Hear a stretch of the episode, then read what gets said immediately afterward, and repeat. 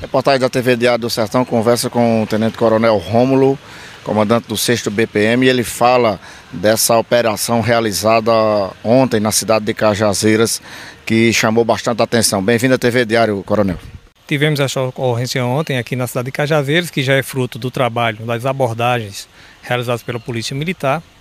Certo? Em uma abordagem nós flagramos algumas pessoas com a posse de algumas drogas e fizemos uma pré-investigação sobre a origem e nos foi informado a situação.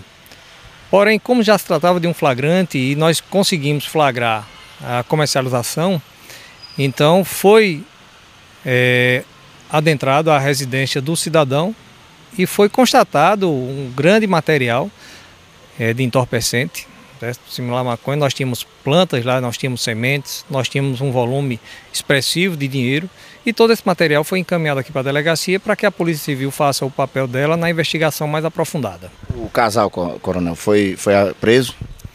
O casal, eu acredito que encontra-se ainda na delegacia de Polícia Civil, aguardando a audiência de custódia, e posteriormente será dado algum posicionamento referente à soltura ou não deles.